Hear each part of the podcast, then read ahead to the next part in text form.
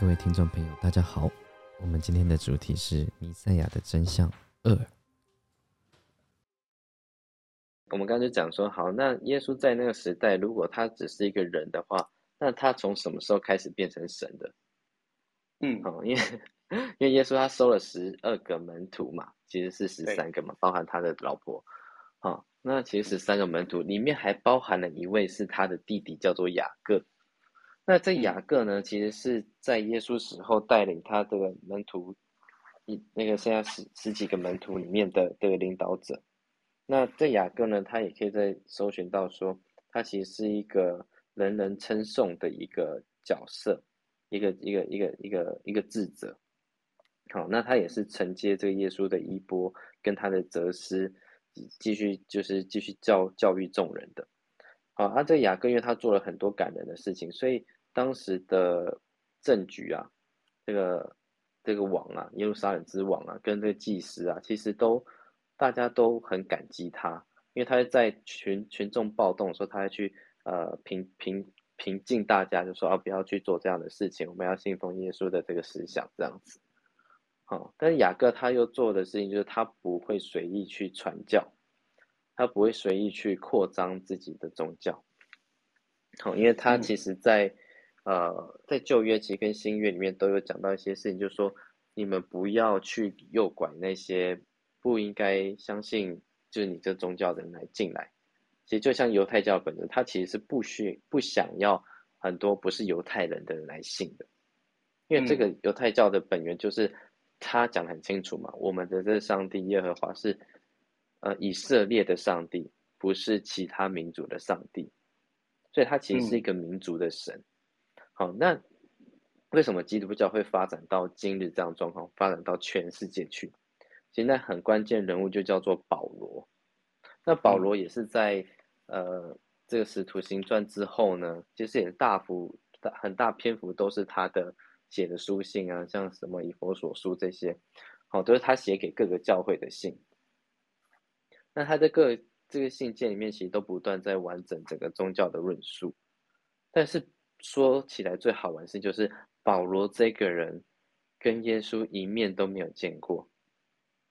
跟耶稣一句话都没有说过。那怎么写呢？这厉害了吧？好，对。而且再说一个更好玩的事情，就是保罗他是最早开始追杀基督徒的人。嗯。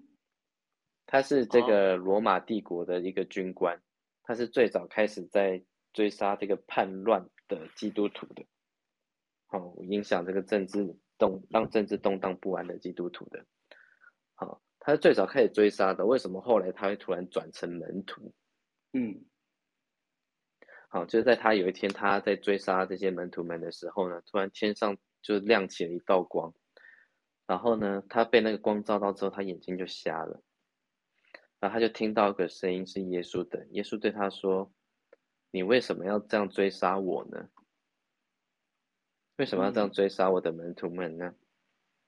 然后保罗眼睛就瞎了。之后他就进城嘛，啊，进到城里面之后呢，他就找到了一个是嗯耶稣的门徒。啊，这耶稣的门徒呢，也就是帮他治愈他眼睛。然后他就治愈的当下呢，就有两块好像薄膜一样从他的眼睛上面这样子飘落下来，好像那隐形眼镜掉出来的感觉。嗯，好，然后在那瞬间，他眼睛就看见了，所以他就相信说，他看到的是耶稣，也是耶稣行使神迹治好了他，所以他就一瞬间从这个追杀基督徒的人啊，转变成这个耶稣的门徒。那他转变成耶稣门徒之后呢，他还会跟他的耶稣真正的门徒争相吃争锋吃醋哦。好，因为当时的耶稣几个比较大的弟子嘛，雅各啊、彼得、西门，啊，那他们都用呃比较正统的方式在传教，也就是说，他好像是一个最源头的一个教会。那保罗是好像分支出去的教会，那这个分支出去的教会呢，又想要证明说自己也是很正统的一个角色。嗯，那那雅各其实是觉得说他在传教的很多东西已经偏离了耶稣的真实的意思，于是呢，你会看到在这个圣新约的后面啊，什么以佛所书啊、哥林多前书啊这些书，其实都是有时候是雅各写给其他教会的，因为从一个总教的地方，然后写信给所有的分教，然后跟他们说，呃，你们要怎么样信奉这个宗教啊？哦，然后保罗也写很多书信，哈，他们其实是总教跟这个分支在较劲，说谁才是比较正统的。好，那雅各都是耶稣的弟弟嘛，他当然就很直接，正最直接的就是正统，就是说，呃，我所传授到的衣钵是最直接的，来自于耶稣的，所以你们要跟随我的方式来修行，而不是跟随保罗的方式来修行。甚至呢，他们之间最大的一个歧义啊，就是有一天，雅各呢，因为他是主教的教主嘛，好，嗯，那他就是叫这个分教的教主这个保罗来。就说你要来这个圣殿里面认错，好洁净，承认你说你传的东西是有错误的。那保罗也就真的是听命于主教就去了嘛，好，所以他他就是有点雅各有点就是用这样的方式告诉他说你不能再乱传东西了，不能乱传教。那保罗觉得说我也是耶稣的门徒啊，虽然我没有见过耶稣。所以，所以他之后就想要回到罗马去传教了。嗯，他其实想要有点在较劲，说我才是这个有资格当这个宗教的代言人。所以你会发现保罗在创教的过程中其实非常的激进。嗯，好，那这都是公元元年到耶稣死后三十三年到公元一百年之间的事情。好，那在这个整个基基督教整个稳固的状态呢，就是在君士坦丁大帝的时候，那也就是说，这个大帝啊，这个这皇上啊，皇帝他召集了全呃那时候整个欧洲啊，到这个以色列这些所有的的主教，可能是三四百位啊，一起来讨论说，呃，这个宗教的论述怎么样才是完整的？嗯，也就是说，在那之前呢，这个民间所流传的这个。新约的版本啊，这些福音书的版本，可能就是每个人一手就是一个版本，就是我拿到也是对的，你拿到也是对的，所以没有人可以说谁才是对的。嗯，好，就是说这福音书版本有这么多种哦，几百几千种哦，因为每个那时候的人都是手抄的。哦，就是就是说，所谓就是雅各他们所给的书信，就写过去你应该怎么做怎么做，这些书信就落到不同的。不同的那个教会或怎么样，他们拿到，所以各个都有不同的版本。对，而且有最关键的福音书，就是说耶稣的十二门徒记录耶稣的所言所行的福音书，都有上百个版本。哦，嗯，好，因为那年代没有印刷术嘛，对，大家都用手抄的，好，所以民间的版本就非常的多。那大家就对于说整个宗教到底是应该怎么走向，怎么样才有一个统一的论述，就是会有常常会有歧义，所以才在公元四世纪的时候，是由这个皇帝去举办这个宗教大会，召集的所有主教来说，我们就整理出一个版本，整理出一个宗教论述来。好，那也是在这个宗教论述完整的这场会议上去定义出了三位一体这件事情。嗯，哈，也就是说，在这宗教会议上，是由后人哦，而且经过了四百年之后，有这些呃，并非耶稣的徒门徒亲自受授业的门徒来定义说耶稣该是什么样貌，并且定义出三位一体的论述，说圣父、圣子、圣灵是三位一体，所以耶稣也是上帝。你发现说这些宗教的论述啊，是由人定出来的，而非从耶稣的口中自己讲出来的。嗯，明白。所以，对，这真的可以看出人如何造神了。所以就是说，我们现在看到的圣经，看到的圣经，其实基本上就是那个时候他们删删减减，把该留下来就留下来，不该的话就给它去掉。然后就把它弄成现在的所谓的什么啊传道书啊，所以其他的真言书啊、诗篇之类的，把它合起来。对，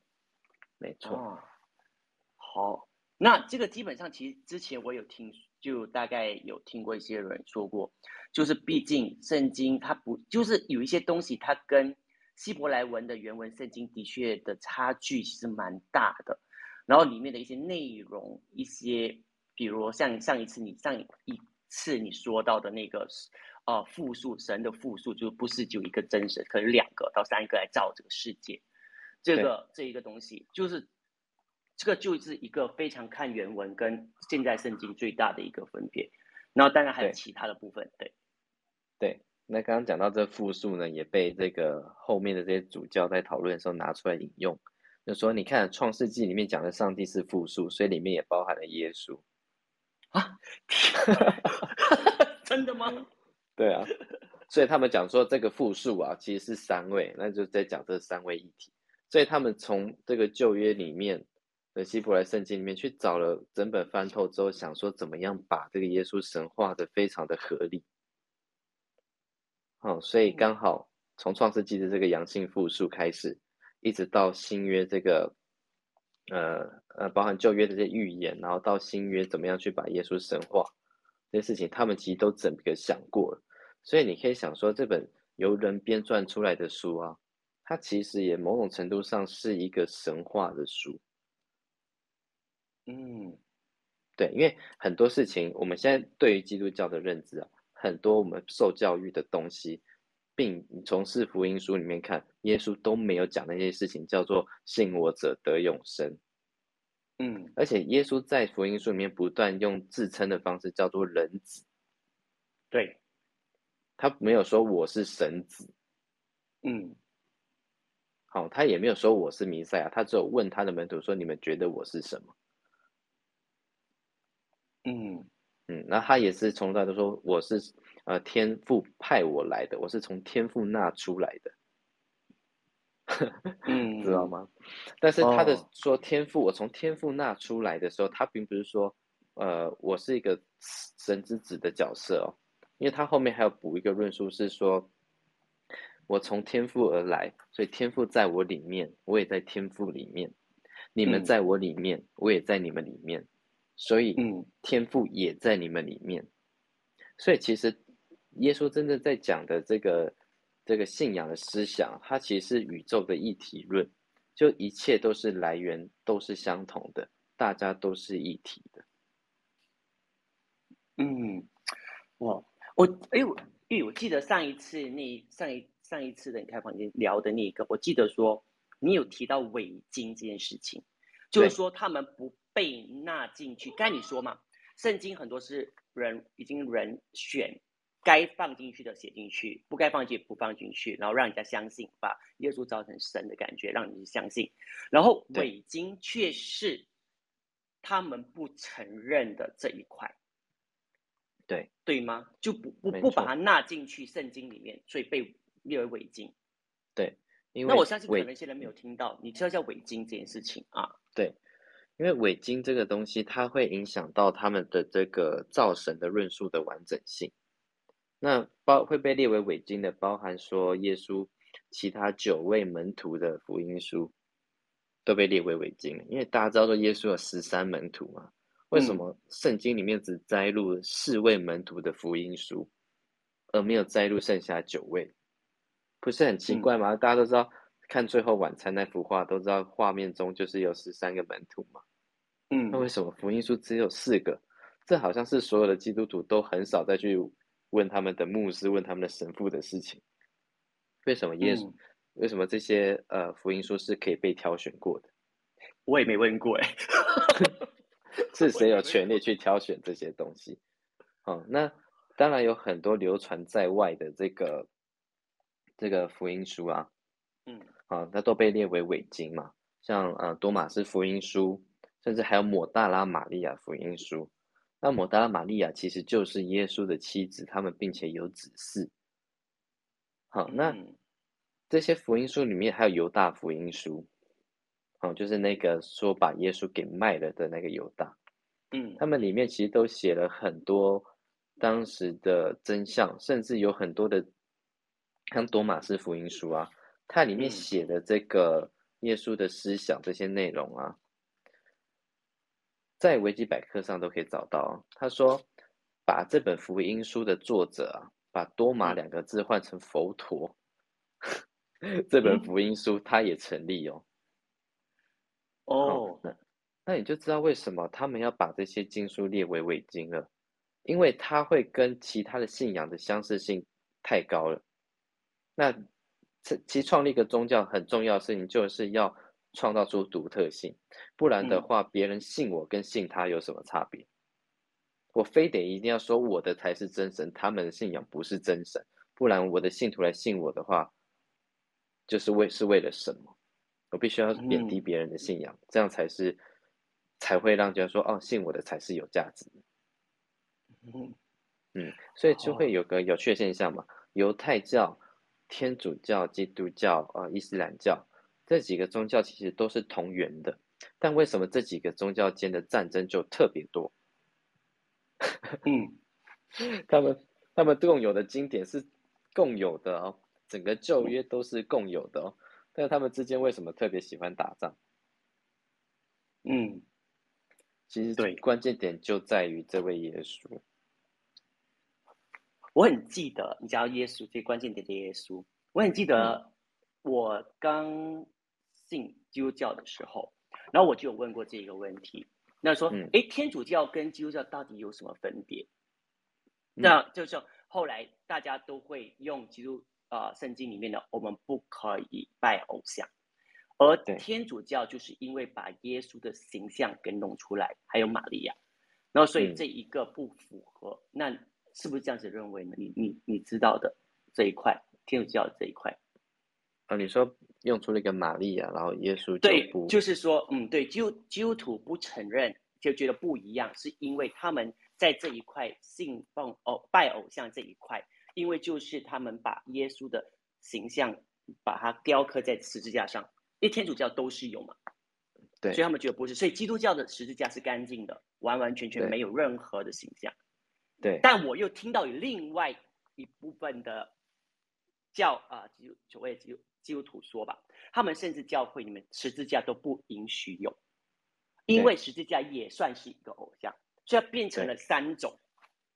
对，那你怎么看这个？嗯，对，因为这一切都要回到旧约嘛，旧约的十诫里面的不可拜偶像，你们不可为自己雕刻偶像，不可以刻出人的形象。然后崇拜他，也不可空出刻出动物的形象去崇拜他，啊，就你们不可为自己造偶像，这是十诫的戒律之一嘛。好，那这个也是会影响到为什么他们要把耶稣神化，而且并且要说耶稣跟上帝是一体。好，因为他们就是要规避十诫里面的这一条，因为只要把耶稣说跟这耶和华跟上帝是一体的时候，他就可以脱离偶像的状态。嗯，对，但是基督教跟天主教又有爱爱恨纠纠葛嘛？因为从这个马丁路德创新教以来，他其实在跟这个旧教里面其实去做一个对抗，并且也要拉出一个差异性。那这新教里面，它的呃教义就是因信称义嘛，你只要信，你就可以上天堂，你只要信耶稣。嗯，哦，那。因信称义的话，其实是为了在对抗当时的天主教在贩卖赎罪券这件事情。因为当时的天主教已经发展到有够腐败了嘛，然后甚至说这个圣经被编撰出来之后呢，那个中世纪的欧洲其实是不允许人们自己读圣经的，他希望人是不识字的，希望人都是来教会里面听牧师、听神父讲的。嗯，好，那甚至去呃消灭了这个轮回说。消灭了这因果说，好让人觉得说这个生命啊，它其实就是一个单程道、单行道。你不是你死后不是上天堂就是下地狱。好，那人们又没有办法识字，没法自己去看经典里面的文字到底是怎么说的，所以都只能随这个宗教去说，随着宗教的神职人员去说。嗯，所以当你知道说我死后呢，不是天堂就是地狱。我愿意，当然愿意把我的所有身家都拿出来去买那个通往天堂的那个门票啊，赎罪券。嗯，对，就是赎罪券。那那这个马丁路德，他其实也是当时在这个神学院里面读了很多书的人嘛，他自己从经典里面看到的的的的的形容，并不是这样子的，甚至连耶稣的话也不是这样讲，说你好像嗯花越多钱，你就可以买到，就是呃。越多往通天堂的那个阶梯，好像你接的特别 好这样子，并不是这样的，因为耶稣在福音书里面也说，你就算你再怎么富有，但你没有做善事，你没有去帮助他人的话，你一样不会上天堂的。所以，其实，在在圣经里面是有很大篇幅是劝人行善的，嗯，而不是非什么善，好像在基督教里面是不重要的。但是后来这个宗教为了要区隔出佛教与基督教的差异，所以刻意说这个在这个信仰里面，其实不谈善，不谈因果，不谈轮回的。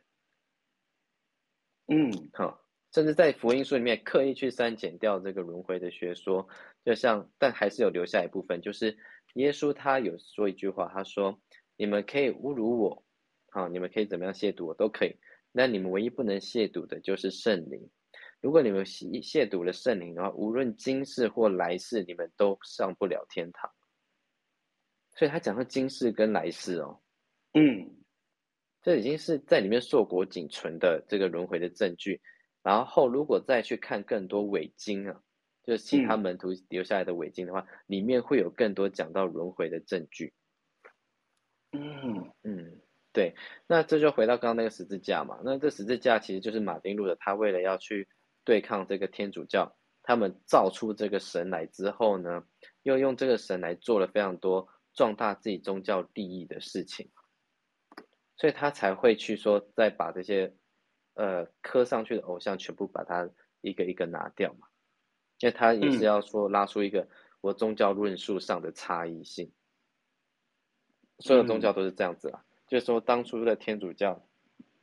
从犹太教去分支出来，他也是需要去做出差异性，所以他说我的信仰的中心是谁，不再是谁。这样子大家才会有这个宗教上的差异嘛，对，才不会觉得说，呃，好像拜谁都一样，那我可以可以成为他的门徒，也可以成为他的门徒。嗯，而且在天主教里面，他们跟基督教里面，他们会特别有个东西叫做受洗，他就受洗之后，好像我在你身上盖这个印章一样，你就再也不能去信其他人了。好，那这个东西呢，其实是在这个心愿里面，其实并没有说受洗是这样子的意义。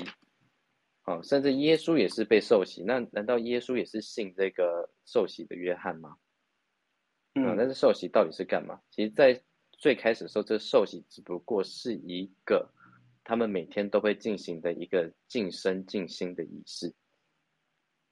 好，那从这个施洗约翰开始，他是来自于这个昆兰社群。那昆兰社群里面，他们就是一群苦修的人，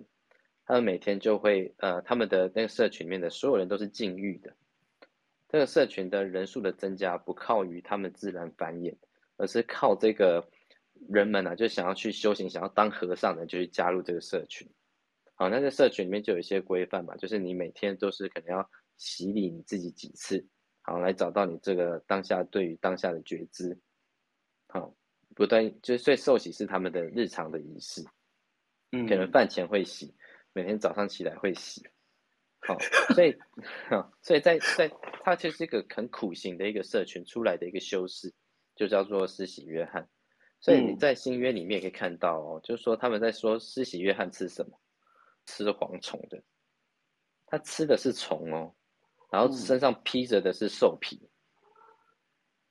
嗯，那这个这几个迹象其实都是在反映说，施洗约翰是来自于这个苦修的社群。嗯。对，完全，你要喝口水吗？玉，喝口水，好好。哦，所以就是因为这这个原因，所以导致就是变成了有天主教、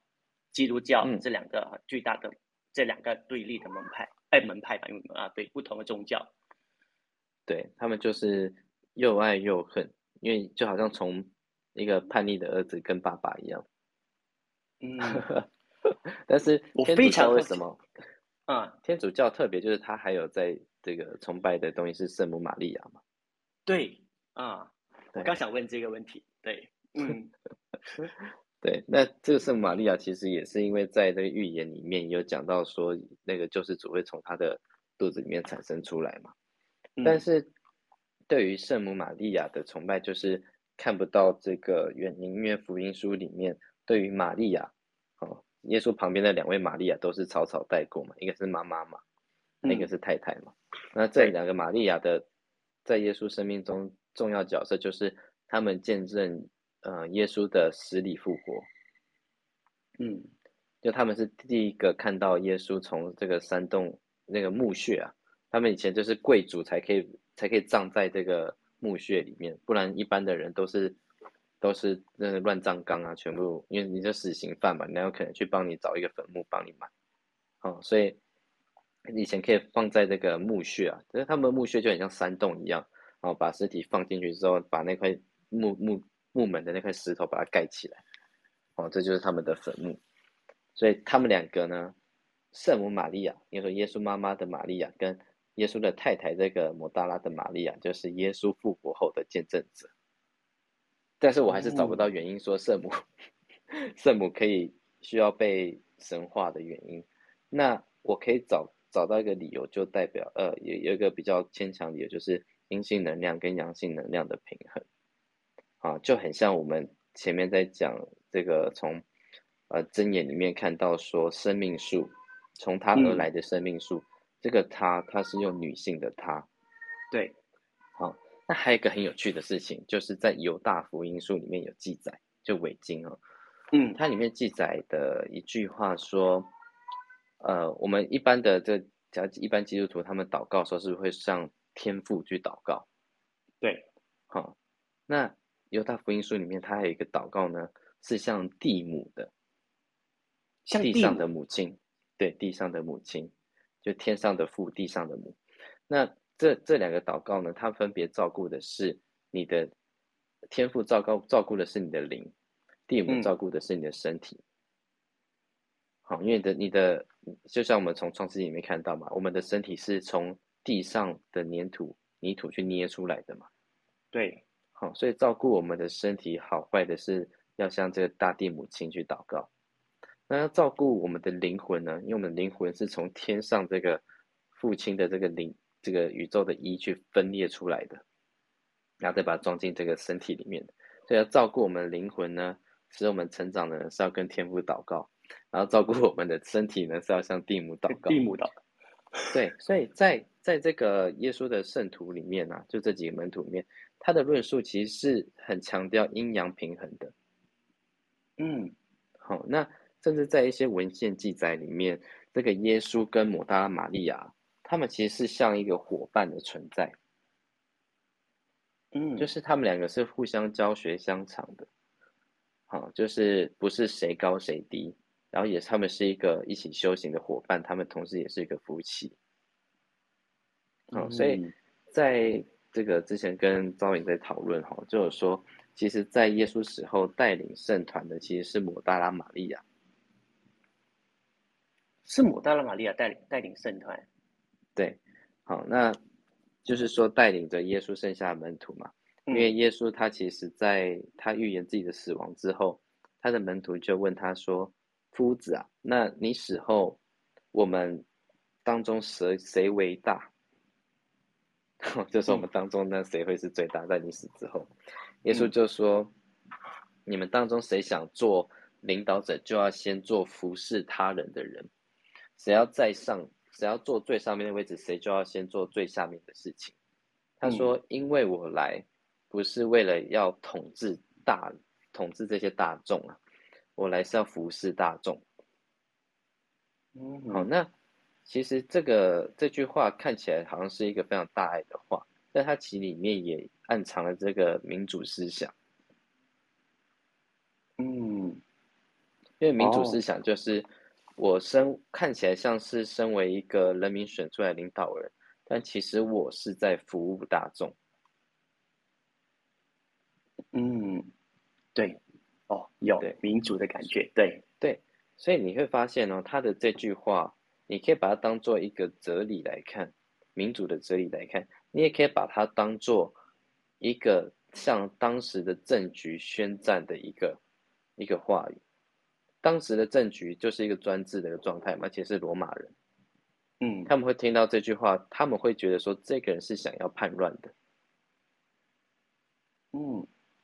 因为他是他就是在暗讽当时的政局的掌权者其实并没有为大众去服务的，而是只想着自己的权利的，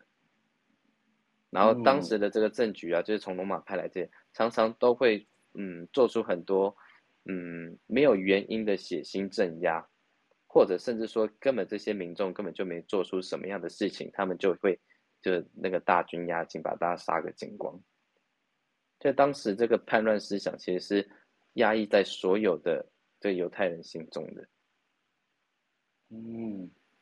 就明白了。哦，哇，玉，你不知不觉说了一个小时了。对啊，说了一个小时之后，Bono 才出现。对，其实我很好奇的跟你说，我想期待留在下一次说吧。应该你要提到几个部分，就是说伪经这个部分。那伪经其实基本上就跟圣经有很多对立之处，